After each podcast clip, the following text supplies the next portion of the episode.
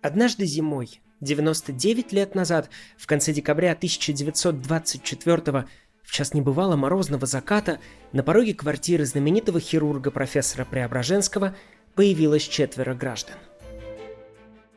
Меня зовут Армен Захарян, это литературный канал Армен и Федор и рубрика «Эпизод», в которой мы внимательно всматриваемся в один фрагмент со страниц мировой литературы и разбираемся, почему этот эпизод особенный и как в нем работает то, что мы называем искусством. Сегодняшнюю сцену многие из вас наверняка узнали уже по ее экспозиции. По положению пешки догадываешься о короле, а по непрошенным гостям в прихожей профессора Преображенского о том, что речь пойдет о знаменитом фрагменте из «Собачьего сердца». Впрочем, не только о нем. Итак, в повести Михаила Булгакова «Собачье сердце» есть такой эпизод – Новоиспеченный председатель домового комитета Колобуховского дома товарищ Швондер вместе с товарищами Вяземской, Пеструхиным и Жаровкиным приходит в квартиру к профессору Филиппу Филипповичу Преображенскому, дабы известить его, что общее собрание, рассмотрев ваш вопрос, пришло к заключению, что в общем и целом вы занимаете чрезмерную площадь и следует уплотняться. Диалог профессора Преображенского со Швондером и его спутниками давно разобран на цитаты. Именно в этой сцене звучит и знаменитая «Мне необходима такая бумажка, при наличности которой ни Швондер, ни кто-либо иной не мог бы даже подойти к двери моей квартиры. Окончательная бумажка, фактическая». И, конечно, бессмертный вопрос заведующего культотделом дома товарища Вяземской. «Вы не сочувствуете детям Германии?» Но сейчас я хочу обратить ваше внимание на самую первую реплику Преображенского в этой словесной схватке двух миров. Уходящего, который представляет, конечно, профессор, и наступающего, который символизирует молодые люди в кожаных куртках, движимые, заметим в скобках, пока что весьма благими намерениями. Напомню, в тексте Булгакова их диалог начинается так.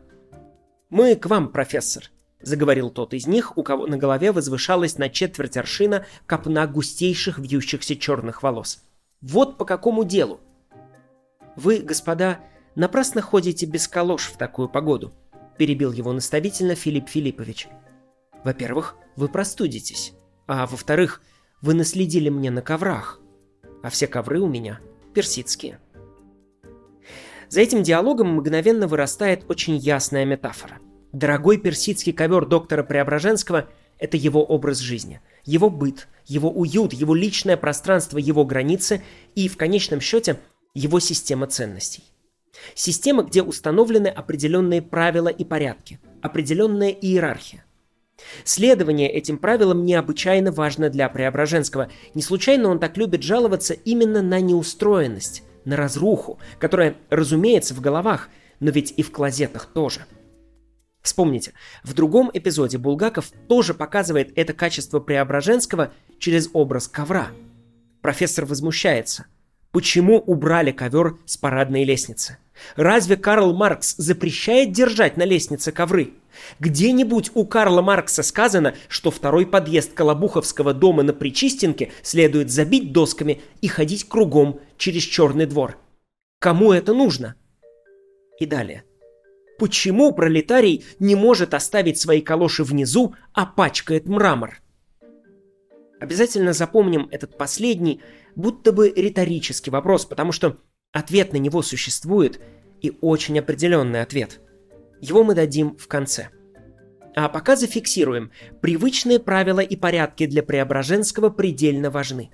И, встретив непрошенных гостей, он первым делом обращает внимание на их грязную обувь как на угрозу и его вещам, и порядку его вещей. А с другой стороны, у нас выступают следы на ковре. Следы, которые оставляют посетители, это как раз то новое, что вступает в конфликт со старым, то приходящее, что пока еще не изгоняет, потому что Преображенский пользуется чьим-то покровительством, потому что получает временную окончательную бумажку, но в конечном итоге, конечно, изгонит уходящее. Словом, очень скоро эти сапоги на ковре перестанут боязливо следить и топтаться у входа и пройдут по коврам профессора Преображенского широким шагом.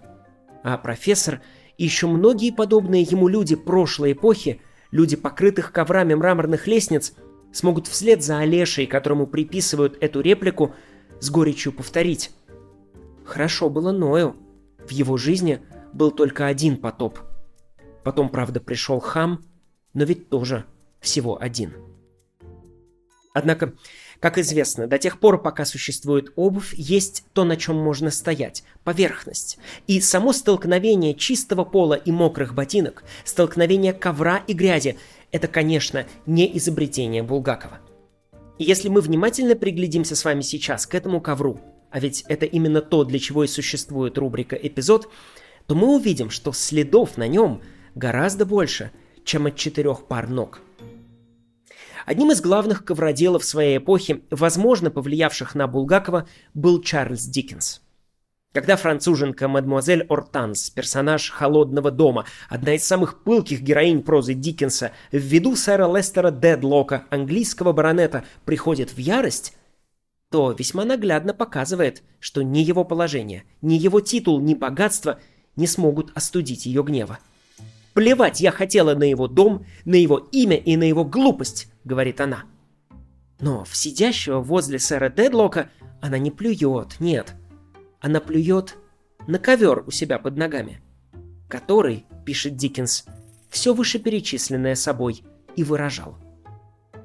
В другом эпизоде, когда герои Диккенса воодушевлены, когда они идут осматривать свой новый дом, то цветы на ковре, по которому они ступают, выглядят так, словно они настоящие, словно они только что расцвели. А когда в тексте наоборот утверждается атмосфера уныния и запустения, то и рисунок на коврах словно выцветает, блекнет, подергивается туманом. Далее. В «Больших надеждах» Диккенс использует инверсию этого коврового приема. Добрый деревенский малый, кузнец Джо, приезжает навестить своего некогда близкого друга Пипа – который ему как сын, в его лондонскую квартиру. Все здесь чуждо для Джо. Шумный богатый город, таблички с именами жильцов на лестнице, неудобные и промокшие, как назло в этот день в Лондоне дождь, парадные башмаки, которые Джо надел, отправляясь в гости. Не поймешь теперь то ли к своему малышу Пипу, то ли уже к столичному сэру, который празднично украсил стол, дожидаясь его прихода. И вот кузнец Джо доходит до двери своего некогда родного Пипа но не может преодолеть порог. Вместо этого он принимается бесконечно вытирать ноги. Ему должно быть кажется, что его ботинки, его одежда и сам он, весь его образ жизни не вписываются в большие надежды новоявленного джентльмена, и он шаркает и шаркает ногами о коврик, как бы стирая с себя всю ту деревенскую грязь, которую он может оскорбить городскую роскошь. «Я уж думал», — пишет Диккенс, что Джо никогда не кончит вытирать ноги и что мне придется самому стащить его с половика. Однако это все были только подступы к главной Диккенса-булгаковской ковровой параллели. Ее мы находим в 59 главе великого романа «Домби и сын».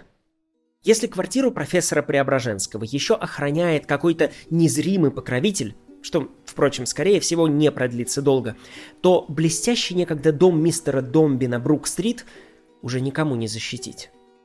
Он разорен и осквернен. И вот какие-то чужие люди уже не просто входят в этот дом как к себе домой, но назначают друг другу свидание в столовой. Они вольготно прохаживаются по комнатам широким шагом так, словно им здесь самое место. И как квартиру профессора Преображенского хотят разделить на части, так джентльмены с массивными цепочками от часов раскупают дом мистера Домби по кусочкам. А когда, наконец, распространяется слух, будто аукцион уже назначен, эти новые люди, люди с вечными пером и чернильницей в карманах для скорейшей описи имущества, появляются в доме в небывалых количествах.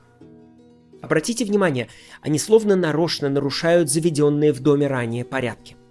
Они присаживаются там, где не предполагалось сидеть.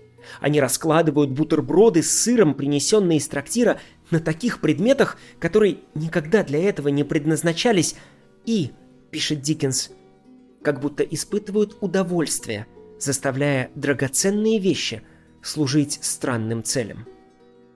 Это ведь то самое нарушение порядка вещей, которого так боялся Преображенский. Помните, защищая свою квартиру от уплотнения, профессор кричал, что это же какой-то вздор – В спальне принимать пищу, в смотровой читать, в приемной одеваться, оперировать в комнате прислуги, а в столовой что прикажете? Осматривать? Однако, заглядывая вперед, понимаешь, все это предстоит ему только в хорошем случае. В очень хорошем, если еще получится принимать пищу в своей спальне. Если позволят. А в плохом? Так это у Диккенса уже описано. Матрацы и постельное белье в особняке мистера Домби оказываются в столовой, стеклянная и фарфоровая посуда в оранжерее, парадный обеденный сервиз на длинном диване в большой гостиной. Да, все смешалось в доме Домби и сына. Однако это, конечно, еще не все. Эти люди с пером и чернильницей приводят с собой грузчиков. В классических рабочих кепе они носят carpet cap – ковровые кепки, если перевести буквально. И как вы думаете, что первое делают джентльмены с пером и чернильницей в карманах, когда проходит слух, что аукцион уже назначен, что дом обречен, что очень скоро он станет разваленной на длинной скучной улице, и крысы побегут из него? Конечно, прежде всего они велят рабочим в carpet caps снять carpets, снять ковры. И после этого, пишет Диккенс, в холле и на лестнице – появляются бесчисленные следы грязных башмаков. Следы новой реальности, топчущие старую, уходящую жизнь. Жизнь, о которой напоминают теперь разве что сиротливые металлические прутья, крепившие когда-то ковры. Прутья, которые декорируют теперь холодные мраморные камины, ибо дом стал разваленный, и крысы убегают из него. Это только несколько примеров. Сама же схема в разных ее вариациях обыгрывалась в литературе очень часто. Я уверен, что вы поделитесь такими ковровыми примерами в комментариях. Впрочем, сам ковер в этой схеме столкновения уходящего с приходящим – элемент наглядный, но не обязательный. Следы грязных ног, вторгающихся в твою жизнь, могут работать и без ковров – Например, если дело происходит не в богатом доме Лондона или Парижа, а в маленьком и умеренном, не стремящемся к лишней роскоши, но достаточно пристойном и неплохо зарабатывающем на своих отравленных целебных водах приморском городке. Скажем, где-нибудь, ну, например, на юге Норвегии. Там местный врач, назовем его доктор Стокман, обнаруживает, ну, например, следы гнилостных органических веществ в местных лечебных водах массу опасных бактерий, и натурально он хочет это исправить. Да, конечно, это великая и, к сожалению, всегда актуальная пьеса Генрика Ипсона «Враг народа». И в ней есть такой эпизод. Несчастный доктор Стокман, который сражается за правду с целым городом населения, упорно не желающего ее видеть, принимает у себя в кабинете мэра и, по совместительству, своего брата Петера – Номинально Петер – городской голова. Впрочем, ведет он себя скорее как городской зад. Не только сам игнорирует проблему отравления лечебных вод на курорте, но и делает все возможное, чтобы попытка доктора Стокмана придать ситуацию огласке и исправить ее провалилась. Более того, он становится идейным вдохновителем травли доктора Стокмана, своего брата, которого легко возбудимая толпа единогласно признает врагом общества – и вот в последнем, пятом акте пьесы Петер приходит к своему заблудшему младшему брату, чтобы сообщить ему, что доктору Стокману отныне отказано вместе, и он не может больше вести практику в этом приличном городе, где не место возмутителям спокойствия и врагам народа. Разговор происходит в кабинете доктора Стокмана. Новый порядок вещей уже протянул сюда свою руку. В кабинете необычайно холодно, потому что окна разбиты. Эта толпа закидала квартиру доктора камнями. И вот между доктором и его братом-мэром происходит этот разговор. Мэр настаивает на том, что доктору лучше уехать, переждать полгодика, потом вернуться, непременно покаяться, и тогда его, скорее всего, простят, и, возможно, даже восстановят в должности ибо то, как он вел себя здесь, нападая на общественные устои и на руководящих лиц, якобы ради какой-то там правды, это совершенно непозволительно, заслуживает порицания, и уж, конечно, почтенный отец семейства не имеет права так себя вести. На что следует знаменитый ответ доктора Стокмана.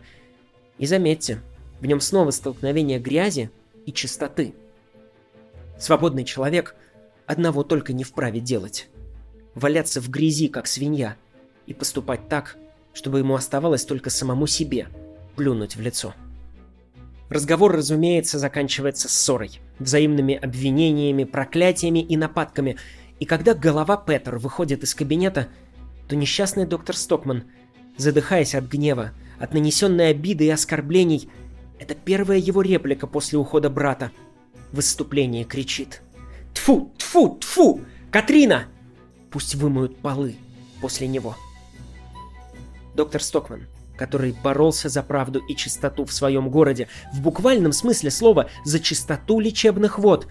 Доктор Стокман, жизнь которого быстро превратилась в кошмар, доктор Стокман, затравленный толпой и объявленный врагом общества, получив очередной удар от своего Каина, цепляется за последние квадратные метры прежнего порядка вещей, которые у него остались, и требует смыть эту грязь, вымыть пол в кабинете – по которому ступали ботинки, его травли. Это, конечно, крик бессилия. В том-то и беда, что следы эти нельзя смыть. У Булгакова, Диккенса, Ипсона они подобны пятнам на руках леди Макбет. Их можно смывать, но они все равно вернутся, проступят снова, потому что это не столько пятна грязи, сколько родимые пятна рока. Это очень наглядно объяснил тот, кто был достаточно богат, чтобы покупать человеческую совесть и управлять всесильными министрами. Тот, кого можно было бы назвать атеистом, если бы общение между людьми считалось религией. Тот, кого нельзя было обмануть и от кого ничего не удавалось укрыть. Тот, кто видел в своей комнате только затравленных оленей, за которыми гонится целая свора взаимодавцев. Да, это был ростовщик Гопсек один из самых мрачных и неотвратимых героев человеческой комедии Бальзака. Этот худощавый, сутуловатый старец, сухой и холодный, как рукоять ножа, седой, как зима, и морщинистый, как орех, с мертвецки тупым взглядом, отчаянно тихим молчанием и бесстрастными глазами. Так Бальзак описывает своего Гапсека, и если бы величайшего живописца Эльстира попросили изобразить неотвратимость в образе человека, то это была бы она. Так вот, именно этот страшный маленький человечек стоит спокойно и терпеливо в начале цепочки грязных следов, приведших нас сегодня к Булгакову.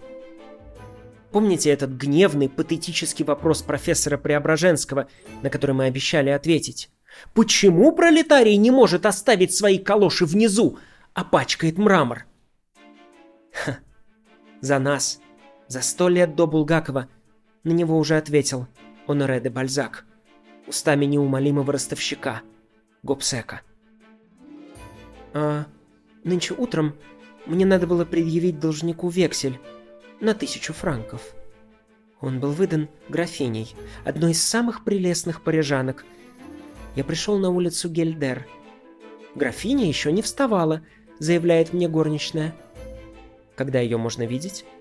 Не раньше 12. Моя фамилия Гопсек. Доложите, что приходил Гопсек. Я еще раз зайду. В полдень. Я спустился по лестнице к выходу, наследив грязными подошвами на ковре, устилавшем мраморные ступени. Я люблю пачкать грязными башмаками ковры у богатых людей. Не из мелкого самолюбия, а чтобы дать почувствовать когтистую лапу неотвратимости. Это литературный канал Армена Федор и рубрика «Эпизод». Чтобы оставаться в курсе наших планов, следить за анонсами наших выпусков и даже иногда моих выступлений, подписывайтесь на наш телеграм-канал. Ссылка в описании. А пока это все. Меня зовут Армен Захарян. До следующей встречи.